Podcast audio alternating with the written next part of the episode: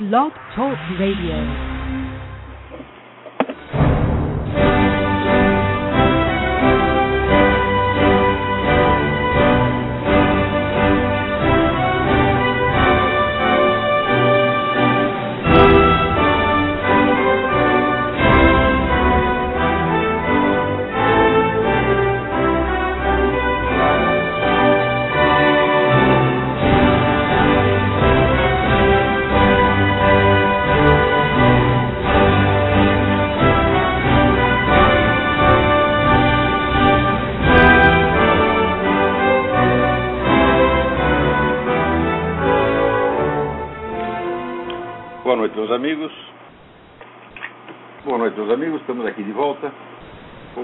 Começamos invocando a Santíssima Virgem Maria, o Santo Padre Filho Pretentina, para que rogue a Deus que nenhuma injustiça se cometa nesse programa. Queria, antes de tudo, eh, avisar vocês, e sobretudo quem que são alunos do curso online de filosofia, que eh, nos próximos dias a professora Margarita Nós começará a leitura de um novo livro, que dessa vez fui eu que selecionei, que é uma antologia de filósofos escoceses, Scottish Philosophers com textos muitíssimo interessantes de Thomas Reid, Francis Hutcheson e outros filósofos entre o século XVIII e XIX. É, as pessoas é uma, é uma área bastante desconhecida no Brasil, as pessoas não têm ideia da riqueza da, da filosofia escocesa nesse, nesse período. Mais ainda, a maior parte deles são escritores primorosos, de modo que os textos não são coisas carregadas de vocabulário filosófico, mas é, textos escritos com muita elegância para o, o público em geral. É, também queria fazer aqui um apelo para que vocês contribuam para o site Nota Latina. É nota, como é nota latina.blogspot.com. É um trabalho muito meritório, muito sério, que a Graça Salgueira vem fazendo sozinha há anos, sem nenhum apoio de instituição, nem empresa, nem partido político, nem coisa nenhuma e que, cuja sobrevivência depende da contribuição dos seus leitores e ouvintes. Então, por favor, vamos lá, notalatina.blogspot.com. Sem BR ou com BR? Sem BR. .com, sem BR. Né? Mais um aviso. A, a editora Eclésia acaba de me informar que está lançando o e-book do livro A Imitação de Cristo de Thomas de Kempis. É é, não preciso dizer para vocês a importância desse, desse livro como, como um clássico é, da, da, da, religião cristã e, sobretudo, como um, uma, um guia ainda bastante prático para a vida cristã de todos os dias. É audiobook. Audiobook, perdão, não é e-book. Audiobook. Ah, audiobook melhor não precisa ler, é só escutar. Porque esse negócio de gostar, todo mundo fala, não, precisa ensinar as crianças a gostar de ler, gostar de ler. Faz questão de gostar de ler, eu nunca teria aprendido nada. Eu vou confessar para vocês, eu detesto ler. Eu só leio porque não tem ninguém que leu para me contar. Se me contar, né? Aliás, o meu interesse por filosofia foi despertado por um amigo meu, quando a gente era adolescente, que tinha lido o livro O que é isto a metafísica, de Martin Heidegger. Ele me contou o livro, ele assim, tintim por tintim, ele tinha tudo na cabeça. E fiquei fascinado. Talvez se eu fosse ler direto o livro, não teria me interessado tanto. Né? Só que, infelizmente, para cada livro que eu que me interessava, eu teria que encontrar uma pessoa que eu tivesse lido e contasse para mim, eu não encontro, então tenho que ler o mesmo. Então, gostar de ler é vício, tá certo? Você tem que gostar é de conhecer, gostar do conhecimento. A leitura é simplesmente um modo, um, um veículo, tá certo? Então, né, porque eu, quando jovem, eu tinha um, colega que lia, lia, lia, lia o dia inteiro, né? Não para de ler, mentira. Um dia ele parou, repentinamente olhou para mim e diga uma coisa, você entende o que você lê? Eu fiquei evidentemente aterrorizado, pelo cara estava lendo ali fazia 10 anos, não entendido porra nenhuma, tá certo? E só naquele instante ele tinha se dado conta de que isso era anormal. Tá certo? Então, por falar em ler e escrever, eu recebi aqui com enorme satisfação um soneto do Felipe Moura Brasil, que ele inclusive dedica o soneto a mim, muito obrigado. É, e chama o soneto do estudante sério.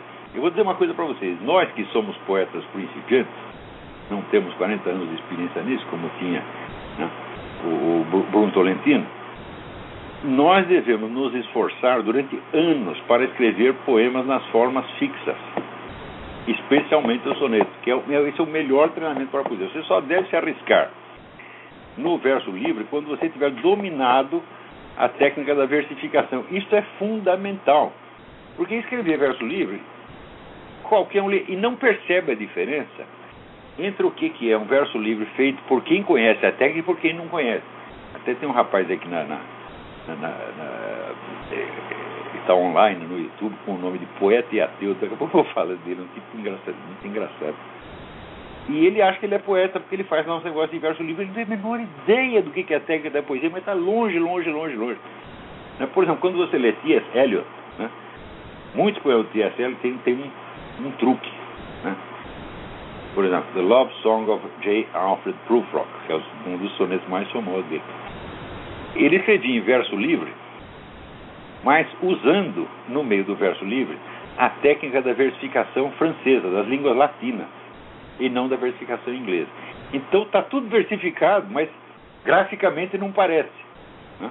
Então, quer dizer, a musicalidade do verso branco é uma coisa mais sutil. E o cara que não conhece a versificação não percebe, então ele acha que é só fazer verso livre e está tudo certo. E é o caso do rapaz, dizer, não, ele não é poeta nem coisa nenhuma, né? Ele se chama Antônio Fernando. Bom, eu conheço dois Antônio Fernando na literatura recente brasileira, um Antônio Fernando Borges, que ganhou dois dois prêmios de romance, e outro Antônio Fernando de Franceschi, que é um poeta publicado, que não é nenhum principiante, é um homem que nasceu em 1942, mais velho que eu, tá e que é um poeta de qualidade, mas que não pertence à, à geração presentemente ativa, já é pessoa de outros tempos. Aí a pessoa fala, ah, como está a poesia? Eles mostram a poesia do Antônio Fernando de Francisco, a, a, a, a Companhia das Letras publicou lá uma antologia então tem lá o Antônio Fernando de Franceschi, né, que tem 70 anos, né, e a Zulmira Ribeiro Tavares, que deve ter uns 120 mais ou menos. Então é até poesia recente do Brasil. Você vê como é as coisas? Tudo o que presta no Brasil, né, tá, no mínimo, no mínimo, tem 60 anos. Né? Então não confie em ninguém com menos de 60 anos. Né? E depois tudo acabou. O meu nome vem de uma palavra norueguesa que quer dizer sobrevivente. Quem escolheu meu nome foi minha avó e foi um negócio profético. Porque é o seguinte: alta cultura no Brasil, morreu todo mundo, sobrou eu. Infelizmente, é o que eu, vocês podem dispor no momento. Né? Então, aqueles que querem fazer poesia, tá certo? Vocês procure os livros sobre a técnica poética e estude. Quer dizer, poesia não é você escrever qualquer coisa assim, uma autoexpressão, como um, uma coisa que sai de dentro, como um peido. Não é isso. Isso pode ser na cabeça do nosso poeta e ateu. É uma técnica, é uma, por isso é uma arte. Né? Arte e técnica é exatamente a mesma coisa. Técnica em, em, em grego. Agora, o imbecil recém-chegado nem percebe, ele só vê, vamos dizer, a forma externa e acha que imitando aquilo ele vai ser poeta de puta. Né? Então, o, o Felipe Moura Brasil mostra aqui que ele domina a técnica do soneto. A técnica do soneto é. Dizer, o soneto é difícil de fazer, tá certo? Mas são cinco ou seis regras que você, se você seguir, dá tudo certo, né? É, tanto a regra da métrica quanto a da, da, da, das rimas. Então, diz o soneto: E agora que eu li tanto, tantas obras de autores tão malditos quanto pude, receio não haver nem mesmo sobras das minhas vis paixões de juventude Quão falso era meu mundo, e a miúde com quanta prontidão lhe fiz as dobras, na ânsia de manter minha atitude imune a todo tipo de manobras. Fui tolo, como assim o é quem pensa não ser manipulado pela imprensa em todas as questões da vida humana. Ninguém recebe alta de hospício, sem auto-humilhação, sem sacrifício da sua cabecinha provinciana. Soneta tecnicamente perfeito. Hum? Então, parabéns aí, Felipe Moura é assim que continua treinando nisso, né? E esse, eu acho que as pessoas que não têm experiência na, na poesia deveriam ser realmente obrigadas. Nós só publicamos o que você for se tiver se obedecer às regras da, da versificação, senão não. Daqui 20 anos tu começa a fazer verso branco para ver se você domina, que é um negócio muito mais sutil. Né?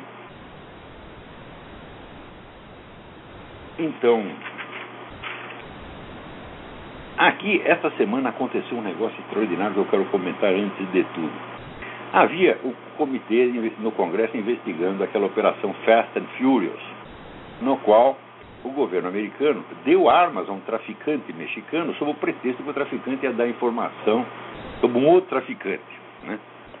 Quer dizer, é um, um caso inédito. Você pode, em troca de informação, você pode aliviar a pena do mas entregar a arma para ele cometer crimes, isso nunca aconteceu.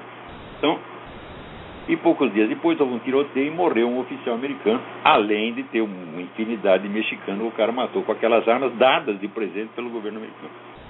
Então, houve naturalmente uma, uma, uma investigação no Congresso e o ministro da Justiça, secretário da Justiça, que é o, o Holden, né, ele se recusou a entregar os documentos que o Congresso estava pedindo. Ficou recusando por 16 meses. Daí eles fizeram lá uma sessão para, bom, vamos fazer aqui um voto condenando o ministro por desacato ao Congresso, o que implicaria naturalmente a queda do ministro, desmoralização do governo. No último instante, entra o Obama na história e diz e pede que os documentos serão considerados secretos por privilégio executivo. Privilégio executivo é a mesma coisa que o Nixon recorreu para esconder os documentos do negócio do Watergate. Ele quis impedir que os caras investigassem. Não, é privilégio executivo. Só que acontece o seguinte: o privilégio executivo só se aplica a documentos emanados do próprio executivo. E, até agora, o Obama dizia o seguinte: que aqueles que a Casa Branca não tinha nada a ver com aqueles documentos que tinham sido emanados do Ministério da Justiça e que a Casa Branca nem sequer conhecia os documentos. Então agora qual é? é ele mentiu quando disse isso? Ou está mentindo agora? Né? Então a coisa aqui de repente ficou muito feia. Né? É... Está ficando muito feia na relação entre o Congresso e a Casa Branca. Isso ainda vai dar rolo nos próximos dias. Mas isso mostra que o Obama entrou aí fazendo a coisa que é da sua máxima especialidade, que é esconder documento. Uma coisa que ele se dedique mais seriamente do que isso. Até hoje, até agora saiu essa semana, uma biografia do Obama, que não é feita por um anti-obamista, e a autora confessa o seguinte, que a família Obama jamais existiu. O homem não morou, o Obama Sênior não morou com aquela mulher nem um único dia e em parte alguma. Hã? Então, toda a biografia do Obama é tudo falsificado. Agora é impressionante, ninguém sabe que é o Obama, ninguém sabe de onde ele ninguém sabe direito quem é o pai dele, tá certo? E as pessoas o defendem de um evidente contra o interesse do país. Né? Quer dizer, é um negócio impressionante. Dizer, o que, que aconteceu para que vamos dizer, esta adesão idolátrica, louca, absolutamente psicótica, né, a um total desconhecido? O que, que fez desse total desconhecido um ídolo intocável? E vamos dizer, é, é que nem aquele, aquela regra dos filósofos romanos loucos, periat mundus fiat filosofia. Né? Quer dizer, o que vale é a filosofia foda-se o mundo. A minha filosofia está certa que o mundo é o contrário, dane-se o mundo, tá entendendo? Né? Se a minha filosofia diz que é assim, o mundo diz que é o contrário, dane-se. Né? O mundo funciona ao contrário, então errado está o mundo. Então é assim, pouco importa que os Estados Unidos vá para o buraco, tá certo? que seja bombardeado, destruído, desde que se preserve o Obama. As pessoas pensam realmente assim. Hum?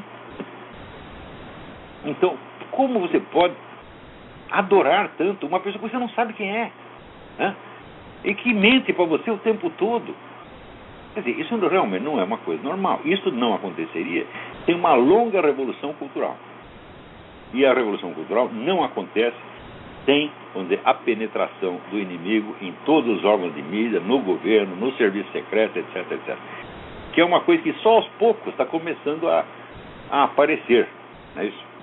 Já contei para vocês a história do James Jesus Angle, que era um investigador da CIA, um dos principais investigadores, que foi considerado louco por dizer que tinha agentes da KGB na CIA e no, no FBI.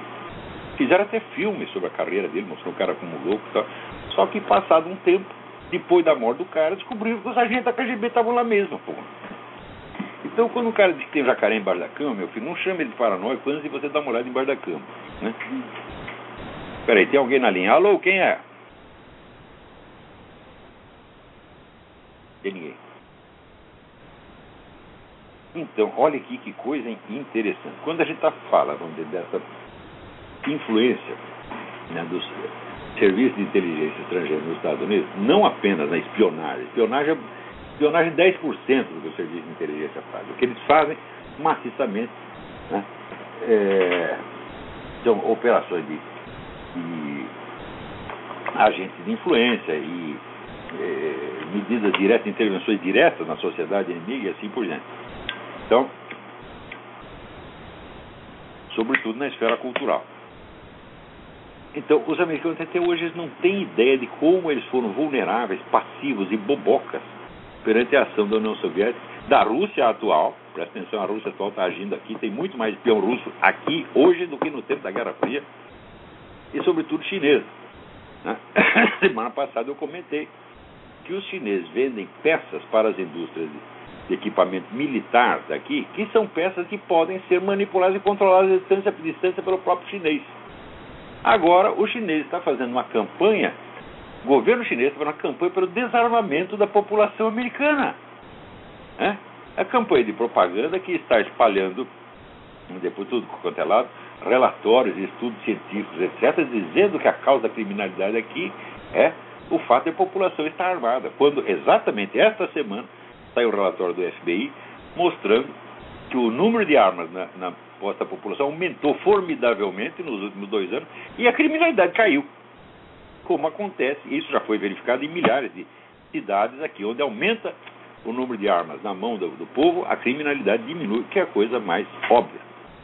Mas, falando nisso, você veja, eu estava vendo agora mesmo uma série de documentários muito do National Geographic, muito interessantes, e eles perguntando por que que os ataques de animais ferozes a seres humanos têm aumentado formidavelmente nas últimas décadas, sobretudo nos parques nacionais, até nos parques nacionais. Né? Então, gente comida por urso, comida por um lobo, né? atacado por jacaré. Então, por que, que isso está aumentando? E eles entram em teorias científicas incríveis. Tem um sujeito que foi comido por um lobo, e daí eles juntam lá uma comissão de cientistas para descobrir por que, que aconteceu. E eles dizem, não, isso aconteceu porque tem uma cidade próxima, onde eles fizeram um depósito de lixo, estão queimando o lixo. Então o cheiro do lixo atrai o lobo. É por isso que esse cara, né, que estava andando, ele não estava no depósito de lixo, estava a dois quilômetros de depósito de lixo, foi, foi atacado por um lobo. Eu digo, bom, então, você, como é que nós vamos fazer isso? Como é que você modifica o sistema de coleta e eliminação de lixo de uma cidade? É, requer uma intervenção do governo, um planejamento complicadíssimo, etc, etc tudo para eliminar uma causa provável e hipotética. Não seria mais fácil aquele cidadão que está andando ali no mato ter uma bela arma na cintura e passar fogo no lobo? Hum? Sobretudo uma arma de mão. Porque você, deu uma espingarda, um shotgun, né? às vezes não dá para você é, manipulá-la quando é um ataque próximo, é, uma certa distância. Mas hoje em dia existem armas de mão poderosas, tá certo? Que você pode usar para caça. Né? O, o, aqui tem, por exemplo, o Ruger Red Hawk. É um revólver feito para caça. É um 44 Magnum que estuporam ursos, né? é um leão. Né? Então, acontece que a cultura, a partir dos anos 60, a cultura da nova era, do ecologismo, né? induziu milhões de pessoas a irem para a natureza. Você tem que ter contato com a natureza. Pessoas que nunca saíram da cidade começaram a ir. E essa mesmo, nessa mesma cultura vinha o ódio às armas, o desarmamentismo. Então, naturalismo, ecologia misturado com desarmamentismo induz milhões e milhões e milhões de pessoas de irem para o mato desarmado, porque elas vão se integrar na natureza, não é lindo? Então o cara vai lá, leva a sua mulher, seus filhinhos para ser comido por um puma, por um, um, um urso. Por quê? Porque tem aquela ideia da harmonia com a natureza. Como eles não acreditam mais em Deus, então eles começam a projetar qualidades divinas, intencionalidade divina na natureza. Não existe um equilíbrio intrínseco, uma harmonia intrínseca. Tem todo o culto de Gaia, essa coisa toda. É isso que está levando as pessoas a ir para o mato sem armas e ser comidas por ursos, por pumas, por lobos, etc, etc. É a coisa mais óbvia do mundo. Né? Você veja, os índios do Xingu, isso quem me contou foi Orlando Vilas Boas o cara que mais entendia de índio no Brasil. E que o irmão dele até entendia mais, mas o irmão já tinha morrido. Então, ele disse, os índios do Xingu, eles nunca vão para o mato, só o índio experiente e armado. E se for um principiante, ele tem que ir junto com outro experiente que vai ensinar para ele. O índio comum, sobretudo mulher e criança, nunca vai para o mato. Quer dizer, esse história de que o índio está bem integrado na natureza. Então, o índio está bem integrado, coisa nenhuma, está lá com o cu na mão, pô. Ele fica só na taba. E só quem sai é o profissional armado. Agora, aqui na cidade, né? né o pessoal, a classe média ascendente, yuppies, etc., etc., todos com essa ideologia da harmonia natural na cabeça, vão todos lá se integrar na natureza. E são, acabam sendo integrados mesmo, porque quando você, o, o urso come você, você está mais integrado do que nunca. Você até se transforma, tá certo? Em carne de urso, porra. Quer ser mais integrado do que isso? Então, Você veja, mas a preferência pelas soluções globais, eu digo, bom, se o cara vai para o mato, levam, primeiro, não vai sozinho, hum? porque se um é atacado, o outro precisa defender, coisa mais. Índio sabe disso, o índio não vai sozinho, vai dois ou três de armado, né? mas o cara da cidade, né, intoxicado dessas ideias da cultura New Age, etc, etc, e da integração ateística na natureza, porque se não existe Deus, então a natureza passa a ser Deus, a terra é Deus, o ser humano é Deus, a piroca é Deus, a buceta é Deus, etc, etc. né? É aquele negócio que dizia o Chesterton, então, quando o homem para de acreditar em Deus, não é que ele não acredita em nada, ele acredita em tudo. Né? Até tem um rapaz, ele acredita que ele é poeta, pô. o? Né? O médico mandou no contrariado. Então, as pessoas imbuídas dessa coisa vão para o mato desarmado para se integrar na natureza e olha o que, o que acontece. Mas daí os cientistas que são consultados ali pelo National Geographic, eles só pensam assim, em soluções globais que implicam intervenção de governo. Mas são soluções gerais cuja eficiência é meramente probabilística. Quer dizer, se você parar de queimar lixo lá, é possível que o urso não, que o lobo não vá lá para comer o lixo, mas o urso, o, o urso ou lobo pode ir por outra razão qualquer não há planejamento que possa tampar todas as possibilidades. Então, para que essa, é pensar tudo em termos de planejamento estatal, em vez de deixar, de, em vez de instruir as pessoas, não vão para o mato desarmado e não vão sozinhas. Puta vida! Hein? Então, praticamente todos, todas as vítimas ou estavam sozinhas, ou estava assim, marido, mulher e criancinha. Hum? Onde tinha cinco homens armados, Bicho, urso nenhum foi lá tirar farinha, tá entendendo? E quando foi, morreu. Mesmo quando estava. Mas tem um cara sozinho, um negócio admirável. Um velhinho, 68 anos, foi atacado por um urso, matou o urso com canivete, porra. Cortou o pescoço do urso. E ele saiu todo ferrado, sangrando, sangrando, né, capengando, caminhou 15 quilômetros até chegar no acampamento onde estavam os amigos dele. E eles botaram no barco, ainda levaram para o hospital, o cara sobreviveu, ainda deu entrevista e a pele do urso está lá na parede. Tá certo? Então, mas bom, mas era um caçador experiente, né? E ele foi pego desprevenido porque ele estava esfolando um viado que ele tinha acabado de matar. Então ele estava sem a arma na mão naquele momento, o que já é cagada, entendeu? É um caçador experiente, então tu tem que saber que tu não pode ficar sozinho. Está lá esfolando o viado, tem que estar tá outro com uma baita espingarda na mão, olhando para ver se vem alguma coisa. Mas é coisa mais óbvia, qualquer índio sabe disso, porra. Né? Então, Agora está aqui a China fazendo campanha pelos armamentos dos Estados Unidos. Não é um negócio fantástico? Né? Agora, eu vou ler um negócio para vocês aqui. É um artigo que eu mandei para o Diário do Comércio, que tem até um esboço de continuação aqui, que eu vou dar uma ideia para vocês. O artigo chama-se Debate e Preconceito. É ilusório esperar que a racionalidade científica prevaleça num confronto que envolve muitos interesses e paixões. Mas não é demais desejar que algumas pessoas capacitadas acompanhem e julguem o debate desde um ponto de vista menos enviesado e mais compatível com o estado atual dos conhecimentos. Parênteses, quando eu falo estado atual, não estou querendo dizer a última moda, estou querendo dizer a acumulação. Então,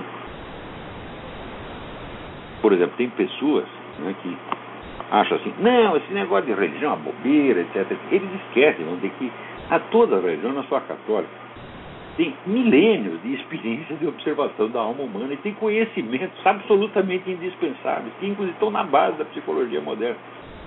Então, então os caras não sabem o que estão falando, pô. Então, é, é gozado. Eu gostaria de pegar uma pessoa desse. Olha aqui, já que você sabe tanto, eu vou dar um texto de São Tomás de Aquino para você ler. Vamos ver se você consegue passar da página 2 sem você, tá certo? Ter um acidente vascular cerebral. Né? O número dessas pessoas é com certeza mínimo.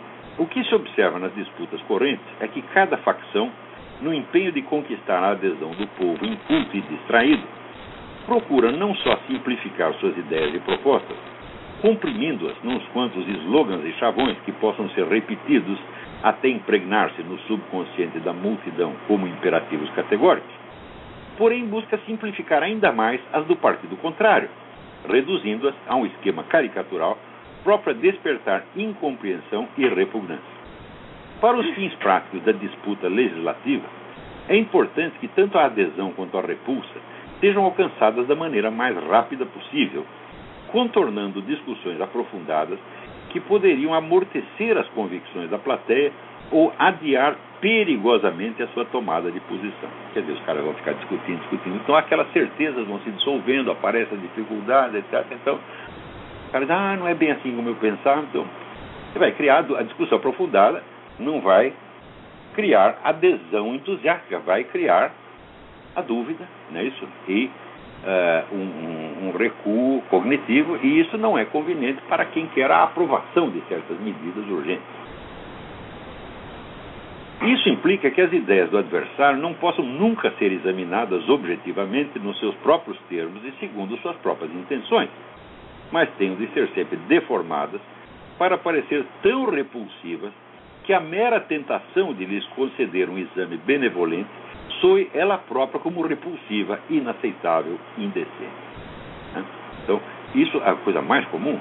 Né? Eu vejo coisas a esquerda, pessoas dizem, não, não vamos examinar, isso aí não se discute, como disse o Michel Temer, o lado que agora não se discute. Né? De fato, não se discute. Porque os primeiros que tentaram discutir, a primeira geração, que era até mais capacitada, Mariana Chauí, Mirsado, Leandro Ponder, né? e outros? Que vieram que nem os leões para cima de mim, se deram muito mal, enfiaram o rabo dentro das pernas e ficaram quietinhos nas suas casas. Então fala, vamos mudar de conversa, vamos dar de tática. A tática é o seguinte, nós ficamos quietos, não falamos dele em público, mas nós vamos falar dele pelas costas lá na faculdade perante aluninho que não sabe nada. Hum? E isso estão fazendo. O número de caras que dizem, não, na minha faculdade eles riem do Olavo de Carvalho. Sim, não comente muito, não dê texto do cara, não vai discutir os textos, mas faz uma piada, faz uma gozação graciosa, de maneira a você criar um preconceito e fazer o aluno ficar com medo de ler Olavo de Carvalho para não passar por bobo. Hum? Então, é essa a técnica. É? E os aluninhos caem. Tá faz isso durante 10 anos, daqui a pouco aparecem milhares de idiotas analfabetos, é analfabeto, completamente analfabeto, né, na internet, falando com uma superioridade. Não, esse Olavo de Carvalho é um bosta. Uh, ótimo. Então, é assim que se faz. Né? Só que o número deles já é tão grande que não dá para eles prestarem atenção um dos outros. Então cada um só lê o que ele próprio escreve. Né? Então, de certo modo, a coisa se, se neutraliza. Então vamos lá. O debate assim conduzido é, portanto, sempre e necessariamente uma confrontação de preconceitos, no sentido mais literal e etimológico do termo. Esse sentido contrasta de maneira chocante com o uso polêmico que no curso do próprio debate se faça desse termo como rótulo infamante. Carimbar as ideias do adversário como preconceitos, dando a entender que não passam de tomadas de posição irracionais e sem fundamento, é, na maior parte dos casos, nada mais que um pretexto para não ter de examinar as razões que os fundamentam, muito menos a possibilidade de haverem nascido de boas intenções. Curiosamente, você vê o pessoal da direita conservador sempre examina as ideias da esquerda partindo da premissa de que talvez tenham boas intenções. Agora, o lado contrário nunca faz isso. O que quer coisa que saia da boca da direita é sempre você recusa exame porque você parte do princípio de que aquilo é preconceito e é, só pode ter más intenções. Foi escrito por interesse financeiro, por desejo de poder, então não merece ser examinado. Então, isso é geração de preconceito. É, aquilo que aí se chama debate não é, portanto, nenhuma confrontação de ideias, mas uma mera disputa de impressões positivas e negativas, um jogo de cena. É também natural que, justamente por isso, os debatedores procurem abrigar-se sobre a proteção da ciência. Mas nenhuma acumulação de dados estatísticos, nenhuma carga de citações acadêmicas ou mesmo de alegações cientificamente válidas em si mesmas dará qualquer legitimidade científica a um argumento que este não inclui a reprodução fiel e a discussão científica dos argumentos antagônicos. Ciência é, por definição, a confrontação de hipóteses. Ou seja, para o cientista, as hipóteses antagônicas são preciosas, porque justamente confrontando umas com as outras ele vai encontrar a verdade ali. Se, em vez de ser examinadas extensivamente, as opiniões adversas são escamoteadas, caricaturadas, deformadas ou expulsas in limine da discussão sob um pretexto qualquer, de pouco vale você adornar a sua própria com as mais belas razões científicas do mundo. Não se faz ciência acumulando opiniões convergentes, mas buscando laboriosamente a verdade entre visões divergentes. Então, como se faz um debate no Brasil? Você não discute a ideia do adversário, você afasta, em limite, oferece a sua própria e dá lá duas ou três citações de pesquisas que parecem confirmar aquilo. Eu digo, mas isso é o contrário da ciência, meu filho. É? Quer dizer, a acumulação de argumentos, de confirmações por autoridade científica não dá nenhum caráter científico ao que você disse, exatamente o contrário. A cientificidade do que você está dizendo depende da objetividade, da profundidade com que você examina as ideias do adversário. Como eu examinei a de Karl Marx, como examinei a de Lenin, tá como examina da corrente liberal, como examina do globalista, como examinei a do Alexandre Dugin, etc, etc. Então, é pela atenção que você dá a outra ideia que a sua se torna científica. O teste da dignidade científica de um argumento reside precisamente na objetividade paciente com que ele examina os argumentos adversos. Quem logo de cara os impugna como preconceitos, nada mais faz do que tentar contra ele, criar contra eles um preconceito, dissuadindo a plateia de examiná-los. E as pessoas mais inclinadas a usar desse expediente sejam, em geral, justamente aquelas que mais apregoam a diversidade, a tolerância, o respeito às opiniões divergentes, não deve ser necessariamente interpretado como hipocrisia consciente, mas muitas vezes como sintoma de uma deformidade cognitiva bastante grave. Deformidade que, por afetar pessoas influentes e formadoras de opinião, arrisca trazer danos para toda a sociedade. Quando digo deformidade cognitiva, isso não deve ser compreendido no sentido da mera deficiência intelectual moralmente inofensiva. A recusa de examinar as opiniões alheias nos seus próprios termos e segundo suas intenções originárias equivale à recusa de enxergar no adversário um rosto humano, à compulsão de reduzi-lo ao estado de coisa, de obstáculo material a ser removido. Ou seja, por exemplo, esse pessoal aí, você ouve aquela gravação do do, que o Bolsonaro pôs em circulação, do nono encontro LGBT para a infância. A maneira como eles se referem aos seus adversários é exatamente assim. Eles não discutem nenhuma ideia do cara, eles já partem são preconceitos, são. Uai. Então, quer dizer, são coisas que não vale a pena ser examinadas. Então, são apenas obstáculos a ser removidos. Essas pessoas têm que ser tiradas do caminho. E é para isso que querem fazer a legislação anti-homofóbica. Né? Essa compulsão é de índole propriamente psicopática. Quem tem dado umas entrevistas muito boas sobre a psicopatia é essa psiquiatra Ana Beatriz Barbosa da Silva. Tem várias no, é, entrevistas dela no, no YouTube.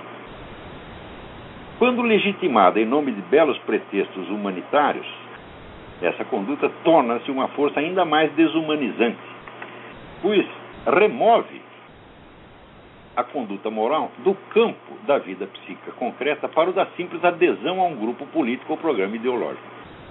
O ser humano deixa então de ser julgado bom ou mal por seus atos e sentimentos pessoais, mas por aderir à facção previamente autodefinida como detentora monopolística das boas intenções, facção dispensada por isso mesmo de conceder ao adversário a dignidade da atenção compreensiva. Ou seja, nós somos tão bons que nós não precisamos ouvir o que você está falando. Nós somos tão bons que se você dizer uma coisa contra nós, você é mau, você é fascista, você é nazista, você é racista e nós vamos matar você. Né? A percepção direta das motivações humanas é então substituída por um sistema mecânico de reações estereotípicas altamente previsíveis e controláveis. E quando o programa já se tornou tão disseminado na mídia, no sistema de ensino, no vocabulário corrente, ao ponto de já não precisar apresentar-se explicitamente como tal, mas passa a soar como a voz impessoal e neutra do senso comum, então a desumanização preventiva do adversário torna-se o procedimento usual e dominante nos debates públicos. Não é preciso dizer que esse estado de coisa já vigora no Brasil desde há pelo menos uma década. Estamos em pleno império da manipulação psicopática da opinião pública. Então, vamos dizer, a presença. Eu ainda tenho que pedir desculpas aos meus leitores por um erro muito grave que eu cometi. Durante muitos anos eu usei a expressão sociopata em vez de psicopata. E essa expressão, ela induz em erro, embora não fosse essa a minha intenção. A expressão sociopática, ela sugere, né, e a psicopatia, isso é a ausência de sentimentos humanos, a sobretudo a incapacidade de sentir culpa, como por exemplo você vê o seu Lula, o Zé Dirceu, são evidentemente psicopatas, nunca sendo culpados de nada. Mesmo quando surpreendidos, pegos em flagrante delito, eles ficam impávidos do color, são impérvios, são impenetráveis ao sentimento de culpa. Hein? Então, então essa, o uso do termo sociopático sugeria, então, até pelo menos subliminarmente, que a coisa pudesse ter causas sociais. Quando hoje você sabe que não tem. As pessoas simplesmente são assim. Né? O psicopata é psicopata porque ele é assim. Não há explicação científica, muito menos explicação sociológica. Então, em todos os meus escritos, publicados desde, desde a Idade da Pedra até hoje, onde está escrito sociopata, leia-se psicopata. Esse é o termo certo. A doutora Ana, eh, Ana Beatriz explicou isso e ela está montada na razão. Eu é que estava usando o termo errado. Então, isso quer dizer que a deformação psicopática do adversário no debate se tornou norma no Brasil. Quando a dona Dilma lança a campanha né, contra o preconceito e a discriminação, Cara, quem disse que a rejeição que você tem de uma conduta humana é um preconceito? Né? Quem disse que aquilo não foi observado, pensado? Pode estar até errado, tá certo? mas não é um preconceito. Né? Então, o preconceito, meu filho, se expressa, vamos dizer, em slogans e atitudes políticas. Tá certo? E não em imensos tratados de filosofia moral, de teologia moral. Não, não é possível. Né? Vai escrever tratar de teologia moral, como Santa Força e Ligório, tem que pensar muito. Aquilo foi tudo conceitualizado, pensado criticamente. Então, daí vem uma vagabunda qualquer, como essa dona Dilma, e chama tudo de preconceito. Né? Preconceito em você, na sua cabeça, que julga as coisas que você não conhece, que não tem capacidade de conhecer. Foi para o desafio dona, dona Dilma, a senhora acha que a recusa religiosa, da crítica religiosa, a conduta homossexual é preconceito? Então eu dou aqui a senhora a Teologia Moral de Santa Afonso de Ligório. Quero que a senhora leia leia e mostre que é tudo preconceito. Hã? Então, é claro que na propaganda comum, na discussão, no discurso de pastores, pode haver preconceito sim, eu mesmo, eu mesmo acho que tem. Já vou até explicar alguns, se não der para explicar hoje, explico outro dia. Mas, em substância, o que as religiões dizem da conduta homossexual não é preconceito de maneira alguma. Você pode até discordar, mas não pode chamar de preconceito. E se você chama de preconceito, você está excluindo aquilo da possibilidade de um, de ser objeto de atenção. Você está dizendo, não presta atenção no que estão falando, que nem Milton Temer, não fala do Olavo de Carvalho. O Olavo de Carvalho está falando só pelas costas, tá longe dele. Tá? Então é assim. Então, isso é geração de preconceito. Quer dizer, o preconceito precedente é uma obra de engenharia. Eles criam preconceito. E, acusam, e fazem isso acusando o outro de preconceito. Então, tomei até aqui uma, umas notas. Deixa eu ver se eu tenho mais alguma notícia da semana para. É, para comentar. Se eu não tiver, eu vou ler aqui mais umas notas que eu tomei a respeito desse mesmo assunto que me parece tão urgente. Mas antes disso, eu queria dizer o seguinte: olha, um desse pessoal que está discutindo a questão gay, é claro que a turma do, do gaysismo é usa desse tipo de manipulação psicopática o tempo todo e só disso. Eles não fazem mais nada além disso. Mas o outro lado também comete alguns erros brutais. Por exemplo, na ânsia de combater o movimento gay, eles começam a fazer um discurso contra a homossexualidade e diz o seguinte, que a homossexualidade é antissocial, que ela é antinatural, tá certo? e coisa desse tipo. Eu digo, olha, em primeiro lugar, homossexualidade é antinatural? Falo, de maneira alguma. Ela pode ser antinatural no sentido que Santo Tomás de Aquino dava a palavra natureza no século XIII. No sentido que a palavra natureza tem hoje nas ciências, você não pode de maneira alguma dizer que a homossexualidade é antinatural. Hum? Um fato antinatural não se observa na natureza. E a homossexualidade está tão disseminada na natureza, eu mesmo vi um monte de. de eh, até a pedofilia é natural. Eu vi a fotografia do macacão lá traçando um macaquinho, macaquinho. né? Sim, senhor chefe, sim, senhor chefe. Né? Então, né, é que nem aqui o poeta ateu, ele diz que Imagina esse Olavo, ele fala mal do Lula, ele fala mal da Dilma, ele fala mal do presidente Obama e enche a boca para falar de Deus. E ele é o contrário. Ele fala mal de Deus e enche a boca para dona Dilma. Seu presidente! Puta que pariu! Ver a cara do fulano. Olha a cara dele. Não dá nem para comentar o que ele diz. É só uma... Dá para ver aí? É? Olha a carinha dele, porra. Hã? Olha só que coisinha, né? É assim, a gente vê, a gente fica comovido, pô. Né? Ele disse o seguinte, ele dá. Né? Enseja a minha morte pra, próxima de câncer no pulmão. Né? Mas se vocês verem a carinha dele, o rapaz tem 5, 10 anos menos que eu, e tem cara de ter 20 anos a mais. E, coitadinho, tá moribundo, ele tá fraquinho, pô. Então, eu não ensejo a sua morte, eu ensejo um tratamento para você. Você tem que comer as proteínas, rapaz, né? Comer uns bons bifes, né?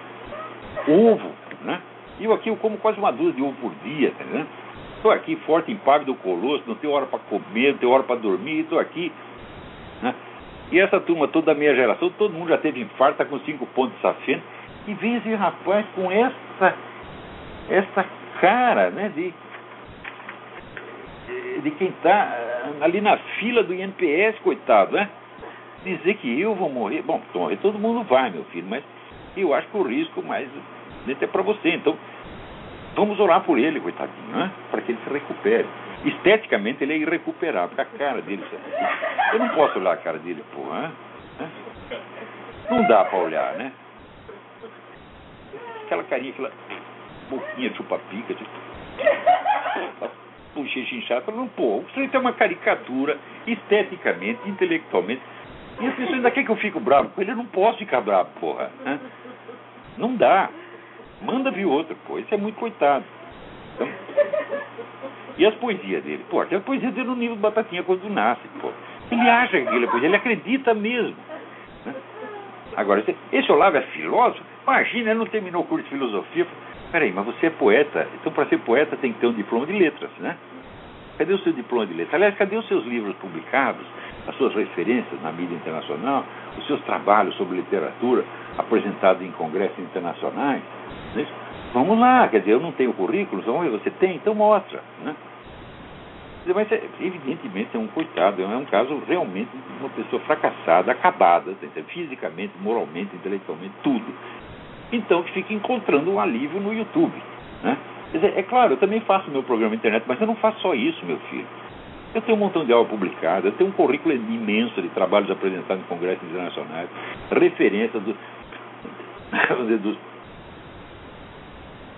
dos mais destacados intelectuais brasileiros. Tem, tem, tudo isso, quer dizer, eu não preciso, não estou precisando me aliviar de nada, eu sou um homem satisfeito, eu não tenho mais ambição nenhuma, eu cheguei, eu cheguei no topo da minha carreira. Eu daqui não tenho mais para onde ir, você está entendendo? Eu sei, o que eu sou hoje é o que eu serei até o fim da minha vida. E não quero mais. Se, me ofereceu a coisa mais alta, eu falei, não, daí eu vou entrar no meu limite de incompetência, porque o que eu estou fazendo eu sei fazer. Se você me ele subir na profissão, pode ser que eu comece a fazer cagada. Né? Então, mas aqui eu tomei umas notinhas, né? Porque tinha tanta gente fazendo até pergunta interessante, puta vida, né? É uma pena esse. Aqui, a Débora Fernandes, que me ligou no programa passado, tentando falavam de um programa que os caras estão lançando aí, de eliminação dos direitos autorais. Falaram, Débora, isso não é novidade nenhuma, você descobriu agora. Porém, a eliminação dos direitos autorais é algo que está no programa dos comunistas há mais de 100 anos. E isso é importantíssimo para eles, porque se não há direitos autorais, então os autores ficam indefesos E aonde que eles têm que se apegar? No Estado. Então a profissão de escritor, né, no regime comunista, era um cargo público. Então o que o governo fazia? Pegava o escritor que ele gostava, que falava bem dele, e dava dinheiro, dava boas residências, dava automóvel. Eu estive no Palácio Brancovan, na Romênia, onde moravam os escritores queridinhos do regime. Então tinha escritor que morava no Palácio Brancovan, cheio de criados e comendo bom e do melhor, e tinha escritor que estava na cadeia. Tá certo? Ou seja, não tendo direitos autorais, você não tem um estatuto profissional próprio. Você está inteiramente à mercê da autoridade. Você não tem meios próprios de subsistência, você depende do favor do governo. Então, esse é um programa que eles têm há muito tempo, Débora. Hã? E você tem toda a razão de não, tem uma sacanagem aí, esse negócio de eliminar direito autoral. Claro que tem. Muito bem, então eu vou ler aqui umas outras notinhas que eu, que eu tomei, mais tarde vou transformar num artigo. Poucos fenômenos humanos se encontram tão precisamente descritos na ciência quanto o das personalidades psicopáticas. Os critérios para reconhecê-los são definidos e claros, o que não quer dizer que sejam de aplicação fácil e imediata, não. O grau de certeza na previsão da sua conduta é bem alto, a possibilidade de curá-las é praticamente nula. Praticamente nula, não, nula mesmo. Uma vez reconhecido o quadro, sabe-se que, que o psicopata vai matar, roubar, trapacear ou, nos casos mais brandos, manipular as pessoas que o amam e transformar suas vidas no inferno. Sabe-se também que os casos mais brandos só o são quando considerados individualmente, mas que seu impacto total sobre a sociedade é às vezes ainda mais devastador que o dos psicopatas francamente violentos. Por quê? Porque eles são em maior número Tá certo? E porque, não tendo uma conduta ostensivamente criminal, e sendo, por outro lado, sempre pessoas muito espertas, muito hábeis, então essas pessoas sobem na vida e acabam mandando em nós, porra. O psicopata brando, por ser um manipulador inato, incapaz de piedade ou sentimento de culpa, tem uma imensa capacidade de despertar ambas essas reações em suas vítimas, reduzindo-as ao estado de compungidas benfeitoras daquele que os engana, explora e atormenta. Então, a pessoa normal ela sente culpa. E quando acusada, se ela reconhecer um pingo de veracidade no que você disse, mesmo que esteja, a coisa venha deformada pela malícia, a pessoa se sente né, constrangida. Se acusa de um negócio que você fez e que às vezes você nem lembra, você sente, né? Então, às vezes até culpas coletivas. Por não teve o Papa pedindo desculpa pela, pelos padres pedófilos, né? Ora, os padres pedófilos, observando 3 mil casos de padres pedófilos em 30 anos em 60 países. Se você faz as contas, você vai ver que isso aí dá. Tem casos de pedofilia espalhado em 50, 60 países. Conclusão: o número de, de pedófilos entre os padres é menor do que entre qualquer outra comunidade humana. No entanto, oferecendo só metade da informação, dá a impressão de que ser padre é ser pedófilo e a Igreja Católica é a grande culpada da, da, da, pedofilia. Mesmo sabendo que não é isso, o Papa ele sente vergonha por aquilo que esses padres fizeram, porque afinal de contas eles foram ordenados padres. E são membros da Então o Papa sente a vergonha hein? de uma coisa que ele não fez, que ele não tem culpa, que a igreja inteira não tem culpa, e que dentro da igreja acontece em menor escala do que em outros lugares. Agora, comunista, quando você conta a totalidade do malefício que eles fizeram ao mundo, o morticínio eles não sentem nada, eles se sentem indignados contra você. Não sente vergonha. Né? E pessoas como o seu Lula, né? Pois o Lula não se gabava em público de ter tentado estuprar um companheiro de cela. Hum? Não é ele que fazia esses programas anti-homofóbicos, defendia essa legislação anti-homofóbica, quando tem vídeos dele fazendo gozação feia com, com gay. Hã? Então, essa pessoa não sente vergonha. É absolutamente impenetrável. Né? Quando veio o inquérito do mensalão, o que, que ele fez? Se gabou, eles não vão me pegar porque vai prescrever. Ele não sente nem um pingo de vergonha. O Zé Dirceu, aquele que casou com a mulher, enganou a mulher, ofereceu, mostrou identidade falsa para a mulher, e de repente, olha, eu não sei, você está pensando, eu sou Zé Dirceu, eu vou para Cuba porque eu amo o Fidel. Hã? É claro que é uma pessoa sem sentimento humano. Não tem piedade. Agora, uma outra característica do psicopata, ele, adora, ele tem um amor próprio exagerado. E, portanto, tem autopiedade excessiva. Você, você já viu o Lula chorar por causa do morticínio anual de 50 mil brasileiros? Não. Mas ele, quando lembra a infância dele de menino pobre, ele chora até agora. Eu fui menino pobre, né? Claro, é um comportamento histeriforme que é característico do psicopata. Quer dizer, não é histeria comum, é histeria psicopática é um pouco diferente. Né? Quer dizer, ele não tem o sentimento humano normal, mas ele tem o sentimento provocado dizer, pela distorção imaginária que ele faz da sua própria vida. Quer dizer, que os sofrimentos dele são, por definição, importantes, os dos outros não são. Então, vamos lá.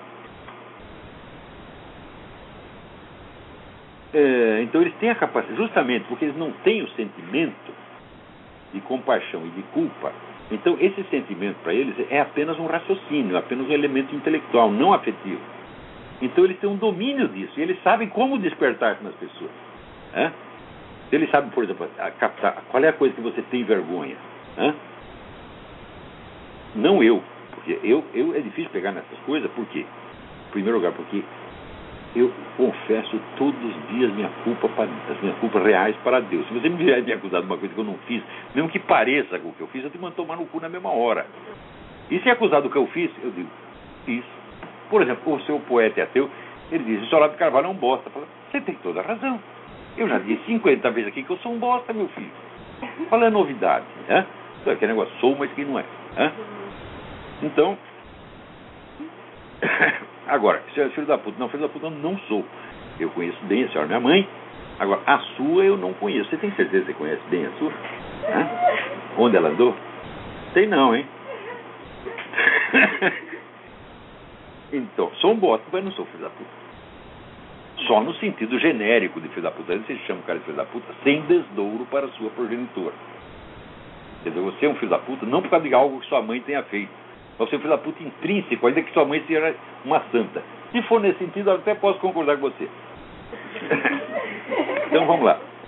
Então, tem por isso boas chances de subir no mundo da política dos negócios, principalmente nas épocas de crise moral, em que todos os valores se tornam confusos e a capacidade de geral de perceber a deformidade psíquica se debilita ao ponto de que começa a, começa a parecer normal depositar os destinos da sociedade justamente nas mãos dos psicopatas mais descarados e atrevidos. Né? Então, Deus, normalmente o ser humano sabe distinguir quem é bom, quem é mau, quem gosta dele, quem não gosta.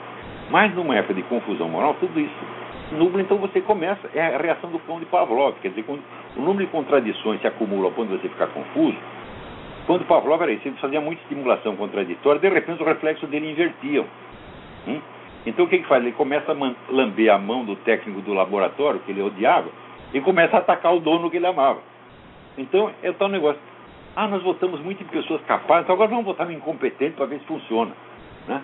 Então, pessoas que nós conhecíamos não funcionavam, vamos votar no desconhecido total. Então, o sentimento espontâneo de culpa, arraigado no de piedade e empatia para com os sofrimentos alheios, é a condição básica de toda a vida moral e, portanto, da convivência em sociedade. Uma pessoa saudável aceita esse sentimento como premissa geral da sua orientação na existência, tentando articulá-lo com os conhecimentos disponíveis e as regras habituais do seu grupo social. Em condições de pressão extrema, que ultrapassam a capacidade individual de articular as tensões interiores, o sentimento de culpa pode se tornar intolerável e então ser reprimido numa reação de autodefesa psíquica até desaparecer do horizonte de consciência. Esse é um dos mecanismos muito mais comuns das neuroses. Neurose tem nada a ver com psicopatia. Neuroses que podem ser tratadas mediante a retomada de consciência do conflito e a rearticulação inteligente das tensões. Nos casos extremos, o conflito é sepultado tão profundamente no inconsciente que toda tentativa de trazê-lo à tona fracassa e o paciente arrisca mergulhar no estado de psicose, principalmente quando alguma deficiência neurofisiológica inata ou adquirida o predispõe a isso. O que caracteriza o psicopata é justamente a ausência desses conflitos por falta da condição prévia sem o qual eles não podem instalar-se o sentimento de culpa. Então, o psicopata não fica neurótico, o psicopata não fica psicótico. Hum? Ele é imune às crises de consciência. Então, ele nem tem a crise de consciência saudável, onde existe um sofrimento moral, tá? Eu já fiz muita sacanagem, tive sofrimento moral merecido por causa disso, tá? É, já contei aqui algumas vezes para vocês. Né? as garotas que eu enganei, prometi a casar com elas, dava no pé, coisa toda. Fiz essa merda toda. Sim, sou mas que não é. Então, é, então, aí você tem uma crise moral, às vezes é difícil você engolir e reconhecer o que você fez. Mas quando você reconhece, então você rearticula o conduto. Mas, às vezes, o que você fez pode lhe parecer feio demais, mesmo que não seja. Então o que você faz? Você reprime a consciência moral, você sufoca a voz da consciência moral. Isto, segundo o grande psicanalista Igor Caruso, isto é um dos principais mecanismos criadores da neurose. E a neurose, quando passa a certo ponto, pode virar psicose. Mas o psicopata, meu filho, ele não tem neurose, não tem psicose, por exemplo, porque ele não tem conflito de consciência, porque ele só tem consciência cognitiva, não tem consciência moral, porque a consciência moral é baseada no sentimento espontâneo de piedade e de culpa. Né? Então, estão entendendo isso aí? Quantos minutos nós temos ainda? Então, veja, vamos rapidamente tentar aplicar isso ao caso da homossexualidade. Então, tem muitas pessoas que tentam induzir no, nos homossexuais mais culpa do que eles têm. Hein? Porque homossexualidade não é antinatural, ela existe, falando na natureza, na, antinatural no sentido moderno, não no sentido que São Tomás aqui dava a palavra, que a gente pode discutir outro dia. E não é antissocial, ela é compatível com a organização social. Tá certo? Então, o que a igreja diz não é nem que é antinatural, no sentido moderno, nem que é antissocial. Ela diz que é pecado. Hum? Pecado é outra coisa, meu filho. Pecado não tem nada a ver com a ordem social desse mundo, nem com a natureza. Né? Pecado é uma coisa que você faz que prejudica o seu ingresso na vida eterna. Né? É uma coisa que existe na escala da imortalidade, meu filho, não na escala da sociedade. Né? Portanto, quando o pessoal religioso tenta infundir no homossexual uma vergonha perante a sociedade, ele está agindo muito errado. Né? Se você é homossexual, meu filho, você não tem que baixar a cabeça para ninguém. Você não tem que ficar vergonha, envergonhado perante a sociedade, perante mim, né? É, perante seu vizinho. Não, claro que não. Agora, no seu diálogo interior, com Deus, aí sim você tem que se envergonhar. Porque essa é uma imperfeição que você tem. Né? Então, por que, que é uma imperfeição? A gente pode discutir depois, eu posso lhe demonstrar. Mas não é uma imperfeição pior do que o adultério, pior do que muita coisa que os heterossexuais fazer. Então você não é pior do que nenhum heterossexual. Então não tem que ter vergonha na frente de ninguém. E aquele cara que tenta envergonhar outro em público por o cara ser homossexual é um bom filho da puta mesmo, tá entendendo? Isso quando não é um psicopata que está tentando manipular o coitado do homossexual para transformá-lo em servidor desses movimentos políticos, como de fato aconteceu. Então, tem. Outro dia termina a explicação. Essa é uma questão muito complicada e o debate dessa questão gaysista tem sido feito só na base do preconceito e da criação, geração premeditada de preconceito e prevenções contra pessoas, tanto gays quanto anti-gaysistas. Tá? Então, eu vou nas próximas, talvez nas próximas aulas até, eu vou tentar examinar isso da melhor maneira possível. Quanto ao, ao poeta e ateu, pô, rapaz, vai comer um pouco, para de beber, começa a comer, você fica tomando cerveja, cara. Você fica inchado, eu tô deformado, cara. Então mostra uma coisa, se ele tá falando mal de mim, fala, pode falar o que quiser, pô. Esse cara tá tão fodido, pô. Né? Então, até a semana que vem, muito obrigado.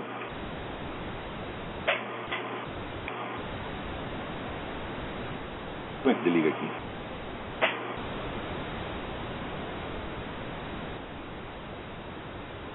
Bem?